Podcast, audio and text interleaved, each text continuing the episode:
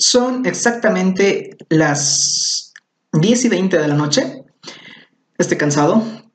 No me afeité y tengo deberes que hacer, pero aquí estamos grabando un nuevo episodio del podcast El Cine Habla, su podcast favorito cuando se refiere a cine, películas, series, televisión y todo lo relacionado. Mi nombre es Alejandro Palacios y el día de hoy queremos, quiero, quiero hacer un episodio especial que realmente la primera, lo primeramente fue considerado como un videoblog, fue así nació esta idea, pero tuve problemas con el micrófono, que ya se los conté en el podcast de, de, Venom, en el, último video, en el último episodio, en el podcast de Venom, el problema con el micrófono, problemas con la edición, realmente me compliqué bastante, entonces dije, voy a hacerlo un episodio común y corriente, normal, de toda la vida, eh, donde realmente es una conversación entre tú y yo. Estas son seis joyas que puedes encontrar en HBO Max, la nueva plataforma de Warner que llegó a Latinoamérica hace muy poco, hace algunos cuantos meses.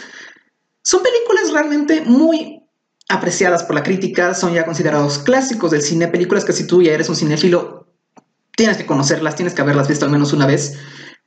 Si es que no las has visto, pues llegó la hora de verlas en HBO Max. Y si ya la vistes, si ya las viste, perdón, eh, pues no está de más volver a verlas. Entonces, eh, estas son las seis joyas que quiero mencionar de HBO Max, lo, lo, mejor que yo he encontrado en la plataforma.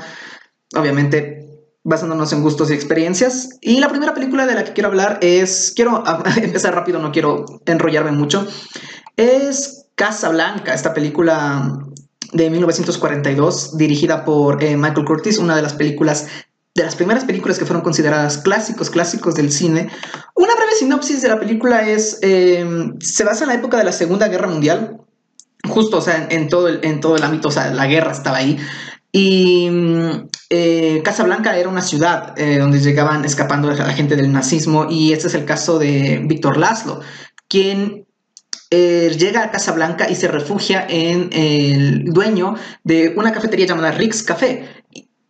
El dueño es Rick Blaine, un antiguo amante de, de, su mujer, de la mujer de Víctor Laszlo, y es la única persona a la que puede acudir. Realmente la película es muy buena, tenemos genial, geniales, geniales actuaciones de, de, todo el reparto. Humphrey Bogart es Rick Blaine, tenemos a Ingrid Bergman como, como Islas Lund, y, perdón, Is, Ilsa Lund. Y realmente todo, todo el cast hace un excelente trabajo, fue una de las películas más, más alabadas dentro de la crítica, ¿no? Eh, ganó el Oscar a Mejor Película en el año 43. Eh, Michael Curtis ganó el Oscar a Mejor Director gracias a esta película. Y si es que no la has visto, realmente es de esas películas que si tú entras, quieres entrar al mundo del cine, pues tienes que verlas. Tienes que verla una, dos, tres veces y es que realmente no te vas a aburrir porque realmente es muy buena. Y qué bueno que HBO Max haya apostado por estos clásicos. Eh, que realmente enriquecen a una persona que está recién entrando al cine, ¿no? Yo creo que HBO Max ha hecho un excelente trabajo en meter una gran variedad de películas y darles el enfoque que se necesita. Es el caso de Casablanca. Y pues qué mejor manera que verla en HBO Max. Eh, no sé cuánto tiene en IMDb, déjenme revisar, pero no me sorprendería que tenga una calificación muy alta. Es de esas películas que merecen realmente una calificación alta. Aquí está, Casa Blanca tiene 8.5 en IMDb, 8.5 sobre 10, es una muy buena calificación. Entonces, ¿qué esperas para ir a ver Casa Blanca? La siguiente película de la que quiero hablar es una película muy conocida. El personaje es muy conocido realmente y tuvo un blockbuster este año que fue de las primeras películas exitosas dentro de la pandemia. Estoy hablando de King Kong. King Kong, la primera adaptación cinematográfica de King Kong se realizó en el año 1933. Eh, fue dirigida por Marian C. Cooper y Ernest eh. Eh, otra, obviamente, la productora fue RKO, RKO Pictures, una compañía que en este momento ya no existe, y los derechos de la película pasaron para Warner Brothers, Warner Bros., quien realmente es la que ahora se encarga del Monsterverse, ¿no? Con Godzilla, con King Kong. No de la primera, de la película de la adaptación de Peter Jackson de 2005, esa creo que fue hecha por Universal, pero con todo, realmente la película marcó un antes y un después en la industria cinematográfica, sobre todo en el apartado de efectos especiales. Fue otra cosa la producción de esta película. En síntesis, es casi exactamente la misma premisa que tenemos en la película de Peter Jackson del 2005, la película de King Kong que todo el mundo conoce con Naomi Watts. es una película... Recuerdan que en, la adaptación de 2005, Carl Dena está grabando una película en un barco. Pues digamos que esta escena, esta película es la película que Carl Dena quería en esa película, algo así. Pongámoslo de esa manera. Obviamente los efectos especiales, la producción ya están muy desfasados en el tiempo. Tú lo ves y dices, esto es un chiste, ¿no? Pero tomemos en cuenta de que era, el año 1933, el cine estaba todavía en pañales. No se hable de los efectos especiales que todavía estaban por, por explotar en su máximo esplendor. Y si no fuera por King Kong, realmente este, este apartado de las películas hubieran sido, no hubieran sido nada. Hubieran tenido que esperar mucho tiempo para que se llegue al, a la magnificencia que tenemos ahora. King Kong fue la primera película que tuvo ese gran, ese gran, esa gran producción en los efectos especiales. Tuvo un gran impacto cultural, o sea, tuvimos unas referencias increíbles en otros medios. Donkey Kong es un, es una inspiración de King Kong. Realmente, eh, la imagen de King Kong ha sido utilizada por, por un montón de, de, de marcas. ¿Quién no conoce a King Kong? Y realmente construyó una, una mitología Luego, creo que el siguiente año tuvo, me parece que fue el siguiente año, eh, El Hijo de Kong, la secuela. Eh, la historia de la isla Calavera, el hecho de que esté dentro del mismo universo de Godzilla, ahora que tenemos el Monsterverse, la película de Kong, la isla Calavera, ahí es cuando te das cuenta toda la mitología que, que encierra al personaje de Kong, todo lo que es la isla Calavera, esta mítica isla que se quedó atrasada en el tiempo, se quedó atrasada en la evolución realmente es algo muy, muy interesante. Se han escrito cómics, se han escrito libros, se han hecho un montón de adaptaciones en los años 70, en, los, 2005, 2017. King Kong es un fenómeno y es, yo creo, el monstruo más icónico del cine. El monstruo más icónico del cine definitivamente es King Kong, por encima de Godzilla. Por encima de Godzilla. King Kong ya está preservada en el archivo de la Biblioteca del Congreso. Esto es muy importante porque se preserva a este, a este personaje como un ícono como un ícono de, no solo ya del cine, sino de la cultura popular. Se, o sea, es otra cosa. Eh, se inspiró realmente eh, William O'Brien, que fue el creador del personaje, se inspiró en las ilustraciones de Charles Knight para los efectos especiales y realmente se nota, es algo, es algo de otro mundo si es que nosotros nos vamos a 1933. Eh, la escena donde King Kong escala el Empire State, como les dije, es la misma, es la misma, es prácticamente la misma película de 2005. Obviamente se ve mucho más espectacular en la película de 2005, pero en esa época era algo del otro mundo. Y realmente King Kong del 33 es una película que tienes que ver en HBO Max. Vamos ahora con una película del gran director Stanley Kubrick, una película del año 68 y que fue el fue el punto de partida para la ciencia ficción, o al menos es lo que, lo que yo creo. Estoy hablando de Odisea al Espacio, 2001. 2001, Odisea al Espacio. Eh, la película trata sobre un viaje a través de diferentes periodos de, la humanidad, o sea, momentos históricos de la humanidad, desde los cavernícolas y, y todo eso. Y llegan a la parte donde ya se crea la, inteligencia artificial y realmente la película de Stanley Kubrick es también un antes y un después en los efectos especiales. Y si no hubiera sido por 2001, realmente Star Wars, Star Trek, el universo cinematográfico de Marvel, el universo de DC no habrían existido si no fuera por lo que se arriesgó a hacer 2001. Otra película muy galardonada en la, en la temporada de premios, tuvo eh, estuvo Stanley Kubrick nominado a Mejor Director, no ganó lastimosamente. También estuvieron nominados a Mejor Guión Arthur Clarke y, Stanley Kubrick, tampoco ganaron, pero ganaron a Mejores Efectos Especiales y realmente se nota. Para hacer una película del 68, tranquilamente podría pasar como una película noventera, realmente los efectos especiales son súper geniales. Yo me imagino que la gente en la época estalló, o sea, la gente, la gente se ha de haber vuelto loca con esos efectos especiales. 2001 realmente logra algo muy interesante. Si King Kong fue el punto de partida para los efectos especiales, 2001 fue la que logró perfeccionar estos efectos especiales para que tengamos el nivel de películas que tenemos ahora. En los premios BAFTA ganó a Mejor Fotografía, ganó Mejor Sonido y ganó a Mejor Diseño de Producción.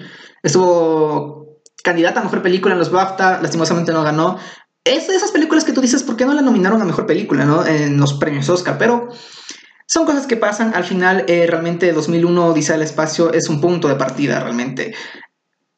los temas que se abordan como la evolución humana, eh, la vida extraterrestre, la inteligencia artificial, tanta cosa que se aborda en la película de una manera tan shakespeariana es realmente interesante.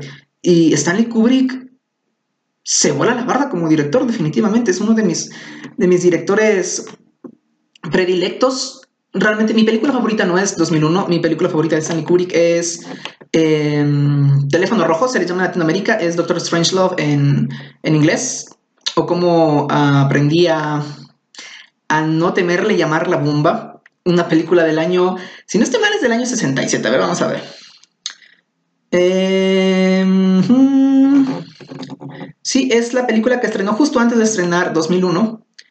Y efectivamente es del año, perdón, es del año 64. Doctor Strangelove es mi película favorita de Stanley Kubrick, pero 2001 no se queda atrás. Y la pueden encontrar en HBO Max definitivamente es de esas películas que tienes que ver. Si es que te encanta la ciencia ficción, si es que te encantan las ideas espaciales, los viajes en el tiempo, si te gusta Star Wars, si te gusta Star Trek, si te gusta, no sé, la última que hizo em, Brad Pitt, que, ganó efectos especiales, no recuerdo cómo se llama la película. Si te gustan esta clase de películas, mira, mira 2001.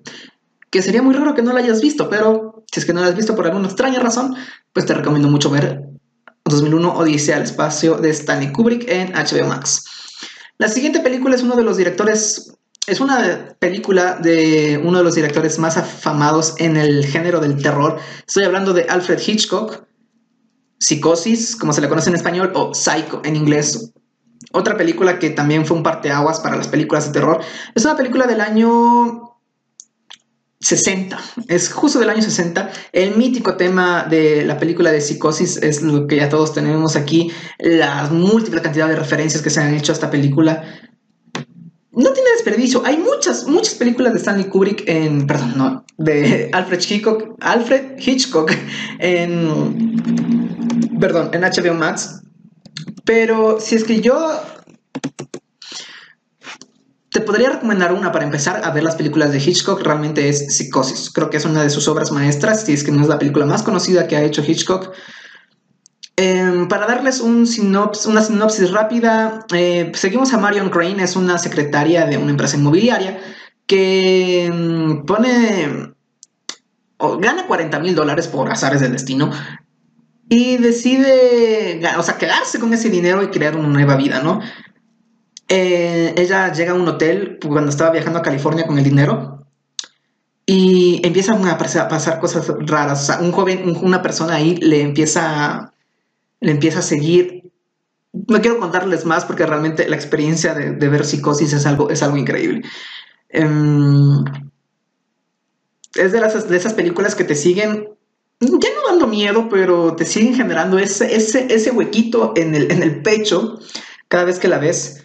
Y la película es de 60, o sea, hace 60 años de esta película.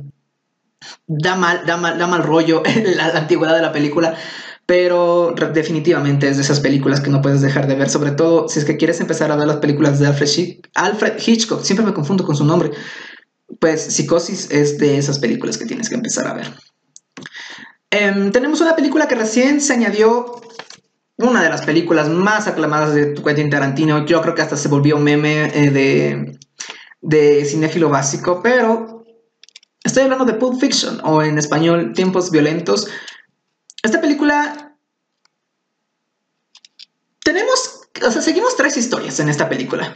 Tres historias conectadas em, que fueron primeramente escritas por, por Tarantino como tres películas separadas que decidió unirlas Pulp Fiction quiere decir em, novela policíaca. En Estados Unidos normalmente antes, no sé si es que ahora, me imagino que todavía se vendían novelitas pequeñas, eh, unos libritos de novelas policíacas, o sea, súper, con historias ahí medio alocadas, súper baratas, eh, que la gente compraba para un viaje o para no aburrirse en el bus o para, mm, si ya estabas en la playa, pues leerte algo o algo para leer en el baño, algo así se llamaban Pulp Fiction, Pulp Fiction, o sea, ficciones de bolsillo, algo así se, dice en español. En esto se basó Quentin Tarantino para contarte las historias. Realmente es una historia de mafia, historia de amor, historia de, Hay de todo en esa película. Tenemos a grandes actores en esta película. Tenemos a Samuel L. Jackson, tenemos a, John Travolta. Eh, de hecho, Tarantino sacó del de la bajada a los actores en esta película. A John Travolta, que ya está, eh, la película es del 94, John Travolta que ya estaba de bajada y a Bruce Willis que también ya estaba como que aburrido de hacer películas, cada película era igual. Bruce Willis y John Travolta tienen otra vez un repunte con Pulp Fiction. Y tenemos a Samuel L. Jackson que recién estaba empezando eh, ya a consagrarse como actor, como actor genial. Y a Uma Thurman que ya había trabajado con, con Tarantino en Kill Bill. Y a otros actores que recién estaban naciendo como Tim Roth, como Amanda Plummer, em, Christopher Walken también sale en la película. Realmente es muy, muy buena y fue la primera película que yo vi de Tarantino y se nota, es la película más Tarantino, según yo. No es la mejor, pero definitivamente yo creo que merece el podio. Lastimosamente, Forrest Gump le ganó el Oscar en el año 95 de esta película, pero va a quedar siempre como una de las mejores películas de la historia. No les puedo dar en sí una sinopsis porque como les digo son tres historias diferentes que están enlazadas, sí, pero que no siguen una continuidad. De hecho, incluso la película no sigue una línea temporal eh, seguida, sino como que primero cuenta una parte de acá, luego cuenta una parte de acá, luego cuenta una parte de acá y luego cuenta la parte de acá y luego la de acá. O sea, es un despelote que si es que ves la película no te confundes tanto, pero es que yo intento explicarle, explicarles, no, no me van a entender tanto. Pero Pulp Fiction es de esas películas que tienes que empezar a ver porque... De hecho, creo que la voy a ver una noche. Me dio ganas de verla mis películas favoritas. Y lo que más resalta Tarantino en sus películas son los diálogos. Es un, es un director de diálogos. Las conversaciones que tienen los personajes son tan naturales. O sea, es como que cualquier conversación que tú puedes tener con tu amigo. Tenemos, en la primera escena tenemos a John Travolta y a Samuel L. Jackson en un carro conversando sobre las hamburguesas de McDonald's. Y, o sea, son tan naturales las conversaciones que es, es genial. Realmente la película es muy buena y tienen que verla. Ya vimos las seis películas: eh, Casablanca, King Kong, 2001, em, Psicosis y Pulp Fiction. Cinco películas. Y la última que voy a recomendarles se llama Ciudadano Kane, otra de las películas que es un pecado que no hayas visto si es que eres un cinéfilo. ¿Cómo se dieron cuenta de las películas? Son películas conocidas, ya les dije que no son tampoco joyas escondidas en HBO Max, ¿no? Pero el Ciudadano Kane, o El Ciudadano si eres de Argentina o Uruguay, es una película de Orson Welles. Orson Welles se hizo conocido en Estados Unidos por un, un desvío, no, ¿cómo desvío qué? Un programa de radio que tenía él donde, sin avisar a la gente que estaba hablando de un programa de ciencia ficción, empezó a decir que los extraterrestres estaban viniendo a la Tierra.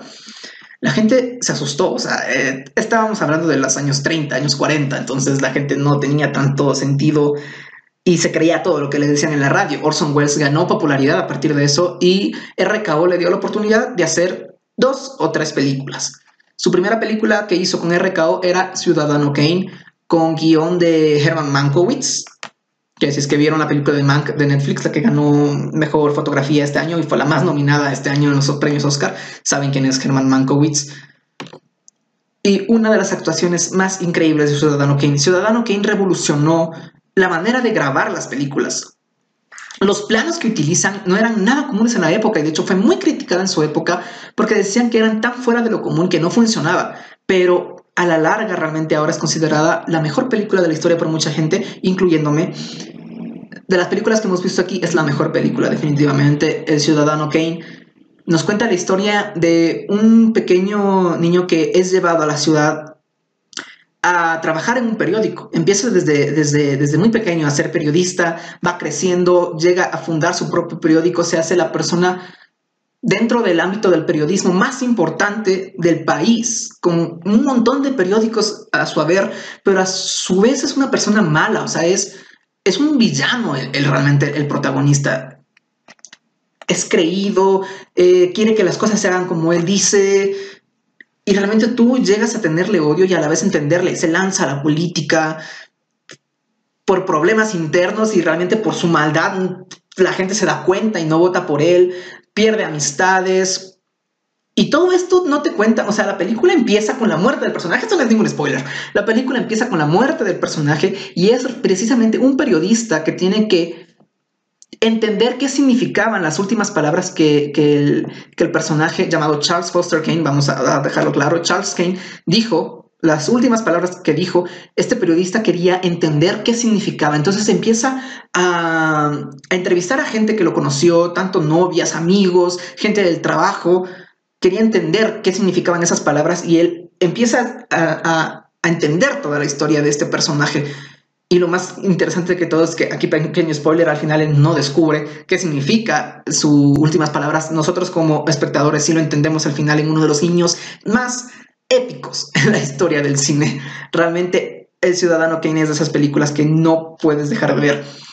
Eh, y fue una película muy, muy controversial en su tiempo, porque el personaje de Charles Foster Kane está basado en una persona que sí existió. No recuerdo en este momento cómo se llama. Era uno de los de una de las personas más influyentes en el mundo del periodismo de Los Ángeles. Charles Foster Kane inspiración.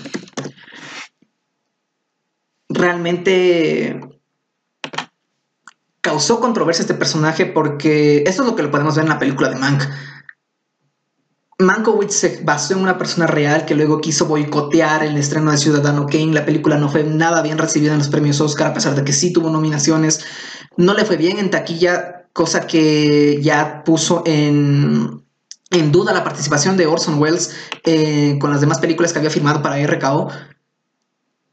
Y ahora realmente se le da el merecimiento que tiene Orson Welles. No fue la mejor persona del mundo, de hecho, todo lo contrario. Pero si es que lo vemos de una manera muy objetiva, fue un genio. Fue un genio del cine, uno de los revolucionarios más grandes en la historia del cine. No logro encontrar en quién se basa el personaje, y Megalomano Mangata de la empresa tabaca Charles Foster. Desarrollo. Bueno, la película también tuvo problemas. William Randolph Hearts, aquí está.